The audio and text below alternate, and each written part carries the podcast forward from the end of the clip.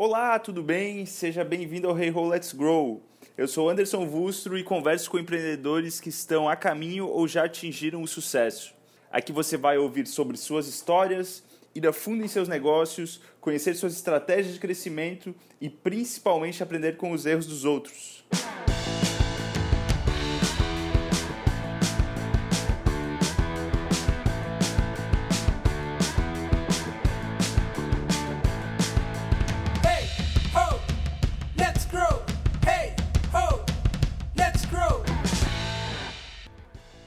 Olá, tudo bem? Hoje eu conversei com a Tânia Gomes. A Tânia foi CEO e fundadora da 3334, uma startup de nicho que atua aqui no Brasil. Ela tem uma história incrível, né? E ela conta um pouquinho desde o seu início, sua criação, até o seu encerramento, que aconteceu recentemente. E a Tânia também conversou comigo sobre um assunto que por vezes é pouco discutido dentro do nosso ecossistema de startups e também do mercado de trabalho como um todo, que é diversidade. Então, até é super engajada em alguns movimentos, né, junto com a AB Startups, principalmente, e ela traz sua opinião de como a gente pode fazer para melhorar isso daí dentro do nosso contexto.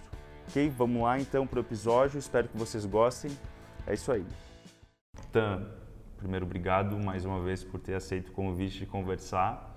Vamos lá. Primeiro eu queria começar conhecendo um pouquinho mais, que, que a pessoal conhecesse um pouquinho mais a 3334. Então, me conta o que, que ela era, como é que iniciou.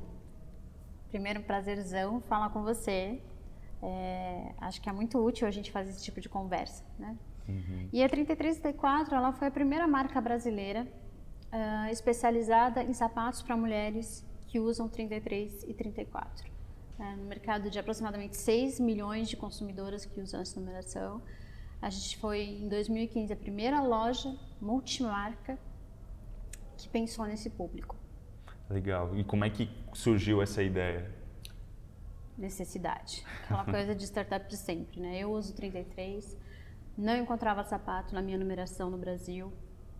E, e aí tive uma experiência que foi muito emblemática para mim, que foi a busca por um sapato lá em 2011, um sapato prata que eu precisava. Eu não achei, comprei numa loja de criança, fiquei muito frustrada. E ali nasceu a ideia de, de construir uma marca voltada para esse público. Legal. E vocês, como é que iniciaram esse projeto? Como é que foi o MVP? Então, na verdade, assim, eu, eu não tive MVP. Ah, eu fiz o projeto, eu fiz o business plan, eu fiquei um tempo em Nova York. É, quando eu cheguei no Brasil, em 2000, começo de 2014, eu falei, eu quero um negócio próprio e eu quero ser protagonista desse negócio, porque eu sempre fui uma pessoa de bastidores, né? Eu sempre fui diretora de planejamento, diretora de estratégia de negócios, mas eu nunca tinha subido num palco, eu nunca tinha defendido uma marca com as minhas, com os meus valores. E quando eu voltei para o Brasil, eu falei, eu quero construir uma marca do meu jeito. Né? E aí eu fiz um business plan, comecei isso em abril, no final de agosto ele estava pronto. Aí eu apresentei para um primeiro investidor. Esse primeiro investidor eh, capitaneou uma conversa com mais cinco investidores anjos. E final de setembro eu estava assinando o primeiro round de investimento de 300 mil para a empresa. Então eu não tive MVP antes de receber investimento. Eu recebi investimento e aí eu construí o negócio. Então conseguiu fazer o, o que é mais difícil de uma forma relativamente fácil nesse primeiro momento. Foi, foi porque, na verdade, a gente olhava com uma demanda reprimida, né? E é uma coisa fácil, porque assim, eu- eu acho, eu brinco que é, minha validação de problema foi feita por um investidor, né? Que foi numa loja, gravando com o celular dele, chegava na loja, no shopping, e perguntava, oi, você tem sapato 33? Aí a vendedora olhava para ele e falava, não, 33 eu não tenho, mas o 34, se botar uma palmilha, serve. Ele falava, não, eu quero o 33 porque eu vou dar de presente. Não, 33 a gente não tem. Então ele me mandou esse vídeo e eu falo que ele ajudou a validar o problema lá atrás, né? Legal. E como é que foi, eh, depois desse primeiro investimento, vocês fizeram, eh, como é que foi a, a- o go-to-market, né? Compraram de multimarcas inicialmente, né? Sim. É, na verdade, assim, é, eu acho que é importante falar uma coisa, né? A gente não foi para o go-to-market sem saber nada do negócio. Né? Os meus sócios, cofundadores da empresa, eles são ah, players importantes do mercado de e-commerce e eles entendem, cada um na sua área, como fazer esse negócio funcionar. Então eles me ajudaram muito nesse momento. Quando a gente subiu o e-commerce, foi lá no dia 20 de janeiro de 2015, a gente já tinha toda uma estrutura de negócio montada, a gente tinha uma estratégia de marketing criada e a gente já tinha tudo para que é, esse, esse negócio funcionasse, né? Então, no primeiro dia, eu lembro que a gente subiu a loja às 11 horas da manhã e a agência que subiu a loja falou, olha, não espera venda nos próximos 10 dias. Né? E a gente vendeu no primeiro dia. Meio-dia a gente fez a primeira venda da 3334, sem nenhum e-mail marketing, sem nenhum investimento em marketing naquele momento. E aí foi numa crescente, né? Legal. E eu vi dentro da história de vocês, até conversando, que é, com o passar do tempo vocês abriram loja física também, né? Sim. Como é que foi essa transição é, e por que que vocês abriram, primeiro de tudo, né? Por que, que vocês abriram loja física e tiraram o, o, somente o online? Então, uh, quando você fala de e-commerce, quando você fala de varejo de um modo geral, você precisa entender que o consumidor mudou. Né? O consumidor hoje ele não compra de um e-commerce, ele compra de você, né? ele compra da sua marca, independente do canal que você está utilizando. Né?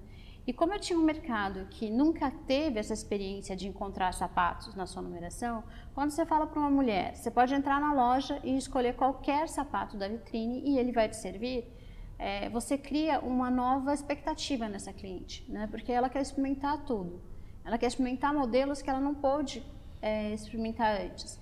Então, para a gente fazia muito sentido naquele momento levar a experiência do online, porque a gente a 33 T4 sempre foi uma marca extremamente é, focada em experiência do cliente e, e, uma entrega perfeita de imagens. Né? A gente tinha muito cuidado com isso. Mas isso era o suficiente para a cliente ficar confortável? Na maioria dos casos, sim. Eu te diria que 90% dos casos, sim. Mas 10% ainda era aquele modelo mais tradicional que queria experimentar o uhum. sapato. Né? E aí fazia muito sentido. E, e naquele momento a gente estava discutindo muito o O2O, né? E do online para offline. Então foi uma experiência incrível, porque eu me aproximei do meu público, né? eu entendi como é que esse, como é que esse negócio é, funcionava no online e como é que ele se comportava no offline.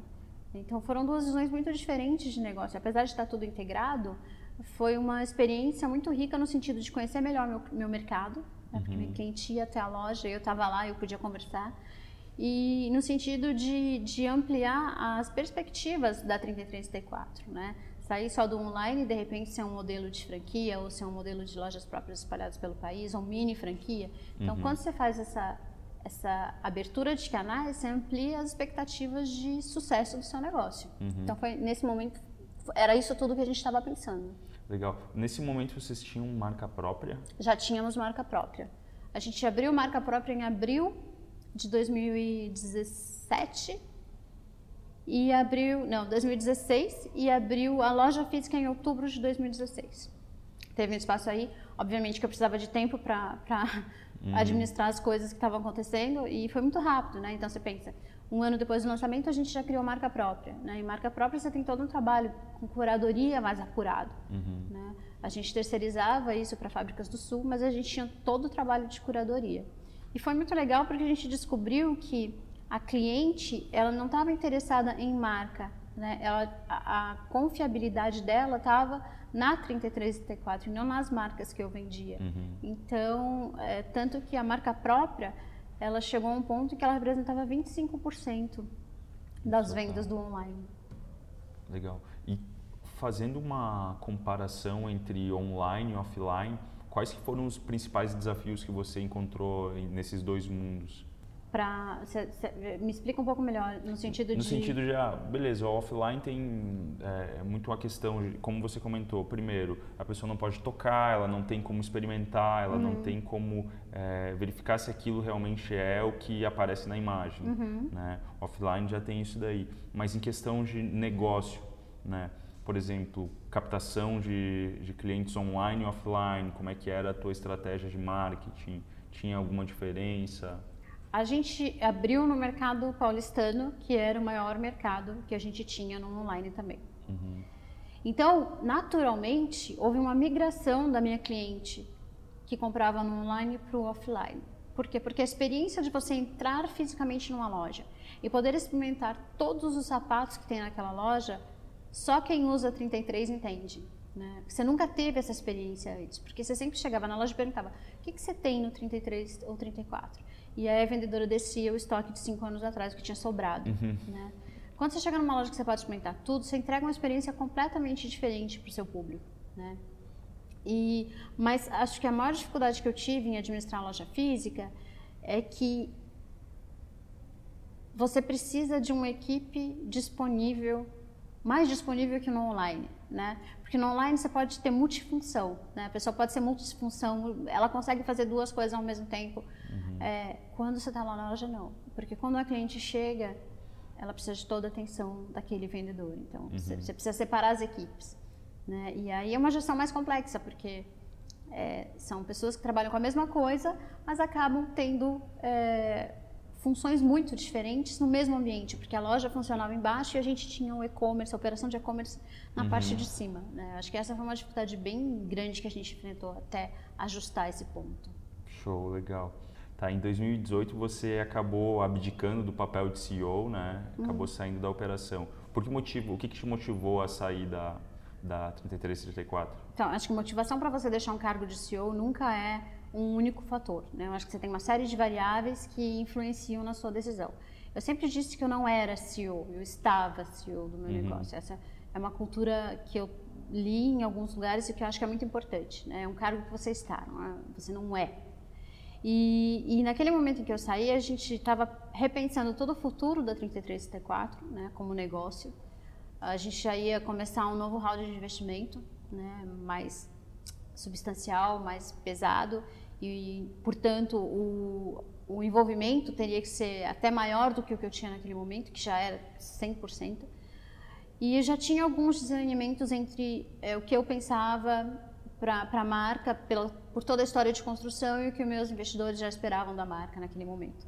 Então, a minha saída foi muito baseada nisso, né? um desalinhamento do que eu pretendia, né? do que eu tinha como propósito quando eu criei a marca e o caminho que a gente estava começando a entrar.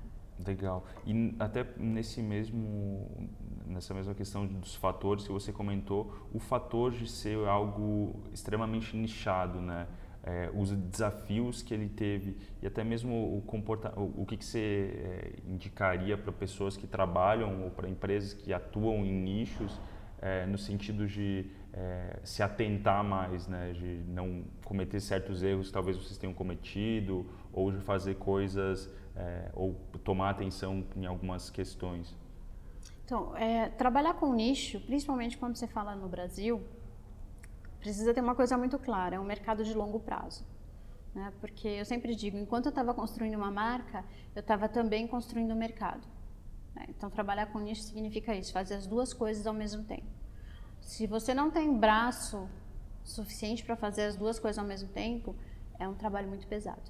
né? Como ele é de longo prazo, não é uma corrida de curta distância, não é 100 metros, né? É, te exaure. Chega uma hora que, que você está exausto dessas tentativas de entender seu mercado, de entregar para o seu mercado exatamente o que ele precisa. A minha primeira compra, pelo, por exemplo, na 33T4 foi horrível, né? horrível. Eu só consegui me livrar de alguns itens lá no Black Friday, ou seja, eu fiquei com esse estoque de janeiro até, dez- até novembro porque eu fiz uma compra errada, né? porque eu não entendia meu nicho naquele momento. Então, acho que a maior dica que eu posso dar é se você não for parte desse nicho, né, porque aí você entende a dor, porque você tem ela na sua pele, é, esteja muito próximo dele. Né? Converse o tempo todo com seu cliente e entenda as necessidades dele antes de colocar um produto na mesa para ele, porque se a necessidade dele for uma e a sua entrega for outra, não vai funcionar. Legal. A nossa cultura, ela prevê que o sucesso de um negócio ou que pessoas que alcançaram esse sucesso foi quando houve uma saída de uma empresa no sentido de é, uma venda ou tudo mais, né? Ah, qual que foi o teu sentimento com a tua saída, digamos, deixando o teu filho, né, o 33, 34, digamos, para trás, né? Não abandonando ele, né, mas no sentido de virando a página, tendo ciência, digamos, nas, na, aos olhos de quem vê externo, isso daí foi um- algo é, negativo. Como é que eu vejo isso? Eu imagino o seguinte: meu sucesso ou meu fracasso. Primeiro que eu acho que sucesso e fracasso são, são, é, são indicadores muito pessoais. Né? O que pode ser sucesso para mim pode ser absolutamente um fracasso para você. Eu acho que eu construí em três anos é, algo que pouca gente no Brasil conseguiu fazer, né? E, e isso é mérito meu e da minha equipe que estava lá o tempo todo fazendo isso. né? A gente conseguiu exposição nos maiores meios de comunicação, a gente conseguiu o Brasil inteiro falando da gente, a gente conseguiu. é, se você entrar hoje em qualquer mercado de startups no Brasil, eles reconhecem a 33 e 34 como um- uma startup. E pensa bem, eu era muito mais um e-commerce do que uma startup. né? Então, assim, a gente conseguiu realizar um trabalho muito legal nesses três anos. Então, para mim, foi sucesso. Né? A construção, o que eu me propus no começo e o que eu entreguei quando eu saí, para mim foi uma história de sucesso. Né? É, o que veio depois não é um fracasso teoricamente só meu, né? É, e, e não me impactou como um fracasso, né? Porque eu acho que a decisão de você sair de um negócio é, pressupõe que você quer que esse negócio sobreviva, né? E que você quer que ele cresça, que você quer que ele prospere e que o que você vai entregar daqui para frente não vai ser suficiente para isso, né? Porque você tem outros projetos, você tem outras prioridades na sua vida naquele momento. Então, claramente, para mim, a saída do cargo de CEO é, implicou que eu entreguei uma história de sucesso. Né? E, e eu não levo como fracasso nem o fechamento da 3334, porque é, eu acho que a decisão de fechar um negócio ela é tão corajosa quanto a decisão de abrir um negócio. Né? Porque, e, e tem uma teoria que eu respeito muito que é o seguinte: se você não vai conseguir fazer a sua startup escalar, né, se você vai virar um negócio comum, tenha consciência de que ou você vai ser um negócio comum e vai ter ou você vai ter uma startup zumbi, né? É, e isso eu não queria. Eu acho que a 33 merecia mais por causa da construção que a gente teve nessa história toda. Então fazia muito sentido para mim fechar a marca e deixar como história uma marca que foi construída muito bem construída em três anos, entregou muito de resultado e que chegou ao fim. Show. E passando agora um pouquinho por uma outra questão que a gente estava discutindo anteriormente, que é você, como mulher hoje e como empreendedora no Brasil, é, por vezes é classificada como minoria, né? No sentido de, poxa, é, é só olhar pelo nosso universo aqui de empreendedores, startups, a gente ter noção de que 90% aí eu acredito que seja homens empreendedores, né? Como é que foi é, para você essa jornada sendo mulher, sabe? O que que, quais foram a- as diferenças que você sentiu? Eu tive momentos, eu, eu- na verdade eu digo assim, eu tive, é, eu acho que construir um negócio bacana tem muito do fator é, é, entrega, né, quanto você faz pelo negócio, mas tem um pouco de fator sorte também, né? E eu tive a sorte de ser muito bem acolhida pelo ecossistema é, paulistano, né, de startups de São Paulo, e isso me fez muito bem. Em contrapartida, é, há três anos atrás, que parece que faz um século já, eu era muito solitária. É, assim, eu ia para eventos e eu, tinha, eu via uma, duas mulheres no máximo. Né? Eu acho que a gente vem melhorando isso, mas eu não acho que o, o- o ecossistema de startups brasileiras seja inclusivo. E aí eu não estou falando da minoria só mulher, branca, classe média. Né? Eu estou falando de todas as minorias. A gente, a gente não é inclusivo ainda. Né? E essa é uma responsabilidade de todos os players desse mercado mas a gente não é. Então, é, claramente, eu sei que eu perdi algumas batalhas, eu perdi algumas posições, eu perdi alguns é, investimentos importantes pelo fato de ser mulher. Eu sei disso. Né? É, eu não vou ficar alardeando isso, mas a gente percebe quando isso acontece. Né? A gente percebe quando a gente é preterida por um projeto que é talvez menor, talvez é, não entregue tudo que você está entregando, e aí o fator gênero pesa. Então, eu senti durante esses três anos, é, nos mais, nas mais diversas situações. né? Mas, e, eu acho que isso não é uma, ah, uma, uma coisa que só acontece comigo. Né? Não, não acontece só comigo. Acho que todo mundo que é minoria nesse ecossistema tem essas dores. Tanto tem alguma opinião sobre como que poderia ser alterado isso daí, como poderia ser mudado, seja em questão é, mais pontual, digamos, dentro de empresas, ou seja a questão até social, né, dentro do nosso ecossistema?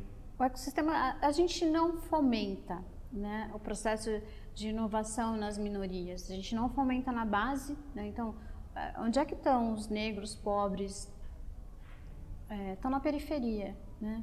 O que, que a gente entrega para essas pessoas para que elas possam percorrer o caminho até chegar numa Darwin ou até chegar numa grande, uma outra grande aceleradora? A gente não faz nada por esse, por esse público. Né? E, e quando eles conseguem chegar, quando essa minoria consegue chegar, ela ainda não é colocada no mesmo nível de avaliação que o que a gente normalmente vê em startups, homem branco, classe média. Né? Não é, existe uma diferenciação. Então, eu, eu acredito realmente que a gente só vai conseguir mudar um pouco esse cenário quando todos os players desse mercado se sentirem responsáveis por essa inclusão. Né? Aceleradoras são responsáveis, investidores são responsáveis, o ecossistema, a nossa comunidade é responsável. Quem faz treinamento inclusivo é responsável. Então, tem que ser uma responsabilidade compartilhada, né? E aí é uma responsabilidade da sociedade, de comunidade e individual. Né? E isso hoje é, não se reflete no que a gente vê. A gente não faz nenhum esforço nesse sentido. Uhum. A gente reclama algumas vezes, mas a gente não cria ações que possam efetivamente resolver esse problema. Legal. E você vê algumas iniciativas sendo promovidas para resolver isso daí? Eu sei que você está envolvida com algumas, né? A gente está começando o Comitê de Diversidade da B Startups, né? E a gente levou muita gente de minoria. Eu sempre brinco que agora a gente é quase uma maioria, né? Porque a gente tem negros, tem negras, tem gays, tem héteros, tem mulheres, tem homens, tem tudo lá dentro, né? É, hoje a gente está em 14 pessoas dentro do comitê e queremos aumentar esse número. Uh, Já faz a... um convite aí para é, quem por favor, cadastrem-se na ABS, avisem para a gente por e-mail que estão que estão lá na cadastra, cadastra, já são afiliados e a gente envolve vocês no grupo fechado do Facebook, que é por onde a gente está começando o movimento. Uh, eu acho que o Black Rocks também faz um trabalho muito bacana, Maite. Né? Eu acho que a Ana Fontes é, faz um trabalho de base, né? que uh, eu acho que é fundamental, porque a Rede Mulher Empreendedora faz isso. Né? Ela faz com que essas mulheres tenham coragem de sair da venda de de, de é, cosméticos para fazer alguma coisa diferente, né? Uhum. E isso é importante, esse trabalho de base que ela faz, porque essas mulheres é que vão talvez criar algum tipo de inovação a partir do momento que elas não tenham medo de dar esse segundo passo. Mas de verdade, eu acho que todo mundo tem que se envolver nisso, sabe? Eu acho que a gente tem que ter políticas inclusivas. E se tiver que ser uma discussão política em Brasília, a gente precisa levar isso até Brasília. Né? Se tiver que ser uma, uma política pública, a gente precisa entender como é que a gente pode levar essa discussão até Brasília e fazer isso virar um projeto de lei e tornar isso mais inclusivo. Mas seria muito mais disruptivo se a gente conseguisse fazer isso como comunidade. Né? Acho que a gente mostraria muito mais força, muito mais maturidade se a gente conseguisse começar a entregar é, algumas políticas que fomentassem a entrada dessas pessoas na bolha. Legal. E tu tem alguma opinião formada sobre diversidade dentro dos, das próprias empresas, no sentido de fomentar isso internamente, a, a inclusão de é, pessoas, seja negros, seja pessoas de outros gêneros ou outras classes sociais? Você vê algumas empresas preocupadas com isso, né? Eu acho que é no, o Nubank está fazendo um trabalho bacana, né? ah, mas a gente está muito longe, né? muito longe. Porque se você olhar hoje nosso ecossistema, a gente não é um sistema, a gente não tem, a gente não é diverso, a gente não tem diversidade. Uhum. Quantos negros tem nos seus processos de aceleração hoje? Uhum. Pouquíssimos. Quantas mulheres tem nos seus processos de aceleração uhum. hoje? E não é culpa da Darwin, né? é cultural. A gente precisa fazer com que essas pessoas, que são minorias, consigam ter coragem de se expor. Né? Sempre que eu faço Startup Weekend, é, na hora em que eles fazem o primeiro pitch, na sexta-feira à noite, eu pego o microfone e falo: eu vim de longe e eu quero ver mulheres fazendo pré-pitch porque vocês estão aqui hoje na mesma posição desses meninos. E aí a fila de meninas cresce, uhum. entende? Então é só uma questão. a minoria... Encorajar exato, também. Exato, é empoderar mesmo. Uhum. né? As minorias precisam ser empoderadas. Talvez elas não precisem de cota, ou talvez precisem, não sei, mas acho que elas precisam muito mais ser empoderadas e se sentirem acolhidas Uhum. né, pela nossa, pelo nosso ecossistema do que é, apenas é, cotistas. Sim. E até a título de curiosidade, eu, eu li uma pesquisa há muito tempo atrás que falava sobre a, a disparidade salarial entre homens e mulheres, né? E eles foram num segundo nível dentro dessa pesquisa e o que eles observaram foi que também, na grande maioria, as mulheres não negociavam salário e o homem negociava salário. Então, tem uma questão cultural que por vezes está enraizada de um tratamento mais até inferior, né? É, nesse sentido, que, que leva a pessoa a pensar como inferior e a não se, se mostrar como protagonista ou não tomar a coragem aí que tem para seguir. Exatamente. E é muito engraçado porque se você olhar há umas três semanas atrás, não acho que mais um mês, eu fiz uma palestra numa FATEC em Lins de Vasconcelos. É longe pra caramba.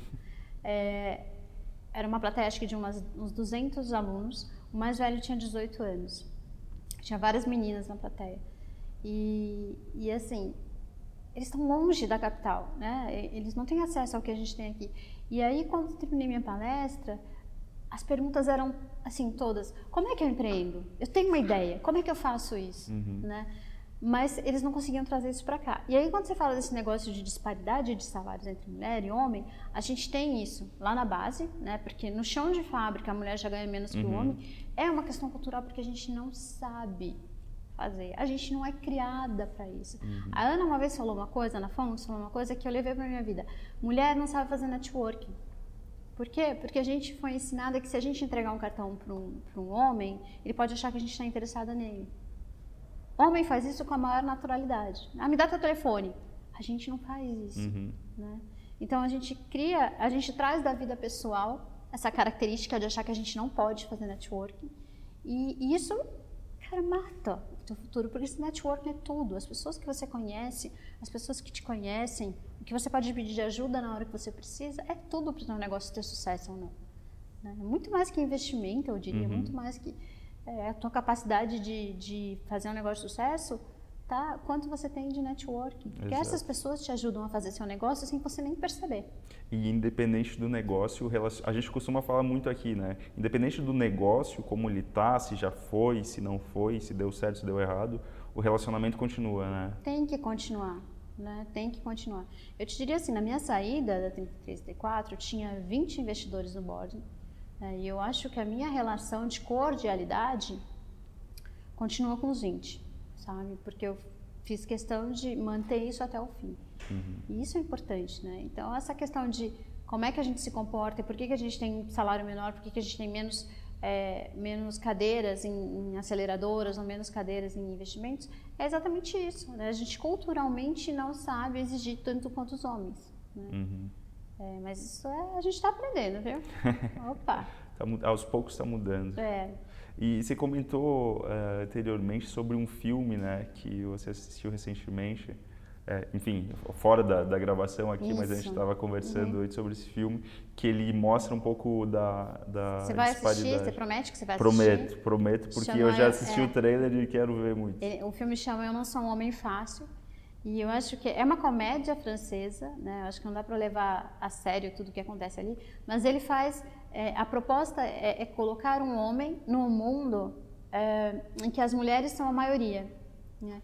Então, para homens, eu acho extremamente interessante porque vocês vão conseguir perceber a, a empatia de vocês pelas mulheres e pelas minorias de um modo geral. Eu acho que vai aumentar. Porque quando você se vê num papel em que todos os papéis de protagonista são ocupados por mulheres e você não tem acesso, né? Você fica com os cargos de cuidador, de organizador. Você fala, mas que mundo é esse, né? E, e é isso que a gente tem. A minoria é isso, é você olhar para um mundo em que você tem tetos de vidro em todos os lugares e não consegue ultrapassar esses tetos de vidro só por causa do seu gênero, ou por causa da sua cor, ou por causa do seu, sabe? Não faz sentido, né? Então o filme é muito bom por causa disso. É uma comédia, não dá para levar tudo a sério, mas Mas é a mensagem legal. que se traz é muito é- legal, é muito legal. É, legal. Eu acho incrível, eu quero muito assistir esse filme porque, assim, eu fui privilegiado, sou privilegiado de ter nascido, enfim, branco. Bem branco. Bem né? branco. É, na, no limite, eu, eu brinco que é um bronze palmito, assim, um negócio mais diferenciado. Mas, é, digamos, na maioria, né, nessa classe de maiorias aqui. E pra gente é difícil se colocar é, na, na posição, na outra posição, porque a gente não vivenciou isso, né? Então, E por mais empático que vocês sejam, e eu entendo que muitos homens são empáticos, né? ah, é muito difícil você perceber a- a- por que, que algo causa tanto desconforto ou por que, que uma atitude eh, a gente se sente tão ofendida. É difícil mesmo. Né? Sentir a dor do outro é um processo complexo, né? A gente até tenta, mas e eu falo isso até no comitê de diversidade. Eu falo, eu não posso é, discutir ou falar de, ah, de dores de uma mulher negra, porque a gente tem a Maitê que pode falar das dores de uma mulher negra com muito mais propriedade, porque ela sente isso desde que ela nasceu. Se eu falo, eu estou falando de uma dor que eu vejo, de algo Sim. que eu não concordo, mas não é minha dor, né? Então eu acho que cada um, cada minoria, por isso que a gente tem tanto cuidado no comitê de diversidade, cada representante de uma minoria vai discutir sua dor, né? Vai defender a sua tem que ter voz. é, exato, exato, exatamente. É a mesma coisa quando os nossos pais falavam pra gente, você vai entender quando você tiver um filho. Exato. Né? Então, só estando realmente na pele para você Pra ter... sentir. Show. Ah, passando para a última parte da nossa conversa, agora algumas questões mais pessoais. Livro de negócios favorito? Tem algum livro? Ou top 3 aí que você leu, que você geralmente eh, sugere, ou até mesmo dá de presente para as pessoas? Eu estou lendo agora de 0 a 1 um, do Peter Peter Thiel. Aham. Acho, acho, tô achando incrível. Muito É, bom, eu, né? eu não, não costumo guardar livros como assim, prediletos, sabe? E eu faço sempre um mix. Então, eu estou sempre lendo ou Gabriel Garcia Marques em um livro de negócios, ou eu te- sempre tento estar com duas leituras, uma mais focada em negócios e Uma uma ficção ou que te história, tire um biografia. pouco isso, aham. isso, porque quando a gente é louco por trabalho, como a gente é quando a gente empreende, né? Uhum. Se a gente ficar só nisso, a gente vira Escravo do trabalho. Exato, né? né? E, então eu tô lendo esse, eu tô achando uma, uma leitura bem interessante. Né? E tá num momento que para mim faz sentido é, o que ele fala sobre inovação, sobre futuro, sobre- negócios disruptivos. Então tá sendo uma, uma leitura divertida. Show. E tem alguma ferramenta ou algum aplicativo favorito que você usa diariamente ou que não, não pode viver sem? Cara, eu acho que eu não viveria sem hoje. Eu acho que o meu Spotify é meu maior companheiro hoje. Eu sempre digo que a vida devia vir com trilha sonora, né? Porque você pode, se você estiver caminhando na rua e estiver com a música que te faz bem, é, você aproveita mais essa caminhada, você consegue olhar mais os lados. Então, eu sempre digo que a vida devia vir com trilha sonora. Então, eu ouço muita música, Uhum. Muita música mesmo. Legal. E questão de conteúdo em si, de newsletter ou site, tem algum preferido que você eh, acompanha? Então, eu não, eu não acompanho muito ah, site, assim, eu recebo alguns, algumas newsletters que eu acho interessantes, o Geraldo Amor, se não me engano, que é de negócios. né? Eu tento não ficar só nesse mundo de startups, então eu gosto muito, eu vejo TechCrunch para ter um pouco de noção do que está acontecendo, mas eu tento, eu gosto de conhecimentos gerais, eu gosto de cultura geral, então eu tento dar uma olhada em tudo. Então, assim, New York Times, Times, eh, CNN, vamos ver o que está acontecendo no mundo. né? Porque a gente às vezes acaba ficando só no nosso mundinho e não entende Vive que tudo que acontece bolha, no né? mundo reflete rapidamente no que a gente está Uhum. tentando levar como negócio, né? Legal. Ah, e empreendedor ou empreendedora que você admira, que acompanha, tem alguém? Brasileiro ou internacional? A teu critério. Eu segui durante muito tempo a história do Tony das Apos, Uhum. né? Porque eu acho que ele fez uma construção de negócio incrível. Uhum. É, Totalmente centrado no cliente. totalmente. E, e ele fez uma nova revolução, né? Uhum. É, como é que é o nome? Do que ele fez na empresa dele, que tirou todas as, as hierarquias. Ah, esqueci. Depois eu lembro, te falo. Mas eu acho que ele é um cara incrível, eu acho que ele tem é, muito foco, eu acho que ele começou uma história do zero e entregou muito no final, né? Quando ele vendeu para a Amazon, ele Uhum. entregou muito. Então eu acho que ele, ele é um cara que eu realmente admiro. E sabe? até mesmo mudou a cultura da, da Amazon, né? De certa forma. Ele mudou a cultura da Amazon, ele mudou ah, uma cidade, né? Porque quando ele mudou para Vegas e, e fez toda aquela construção que ele fez, eh, ele mudou a vida das pessoas ali. Ele é corajoso, né? Porque ele mudou a cultura de empresa e falou para os funcionários dele: se você não quiser, eu te dou um bônus para você ir embora. né? Uhum. E ele perdeu 20% da força de trabalho dele nisso. E ele continuou o negócio e está perfeito, está funcionando. Quer dizer, perfeito não sei se está, mas está funcionando. Então, assim, eu acho ele um cara incrível, eu acho ele corajoso. Eu gosto de empreendedores corajosos. Show. E por último, tem algum hábito que você construiu ou que você já teve aí ao longo dessa, já tinha, até mesmo antes de empreender, mas que te auxiliou nessa jornada aí do, de empreendedorismo? Eu faço corrida, né? Já já estou um pouco preguiçosa agora, não estou fazendo mais meia maratona, mas eu já fiz até meia maratona. E eu acho que corrida é um esporte é, é- é engraçado porque se você perceber todos os eh, grandes executivos, as pessoas que são mais focadas, normalmente elas correm, né? Porque a corrida é um esporte que ela te dá ali uma hora, uma hora e meia, né? Ou até duas horas quando você faz um longão, para você organizar suas ideias, né? Sem nenhuma interrupção. Então, é, para mim, sempre funcionou como uma válvula de escape, né? Corre uma hora é, que você consegue pensar com, com, com mais praticidade, sabe? Então, eu sempre corri, continuo correndo e faz diferença para mim. É, tanto eu, eu sou corredor também e eu Então acho... você entende, né? Entendo, entendo praticamente, porque é o momento que é só teu que você consegue, primeiro, desestressar, se desligar, Uhum. né? E ao mesmo tempo refrescar a- as ideias e, e pensar em, em novos... E eu acho bacana que quando você corre, você está em busca do seu melhor. Você não está se comparando a ninguém, né? Qual o seu melhor tempo, né? É você contra você é mesmo, você né? com você mesmo, entende? Então você tira de você o seu melhor, sem comparar com a, com a esteira do lado, ou sem comparar com o cara que está correndo do lado no parque com você. Então eu acho que essa é a melhor parte da corrida, sabe?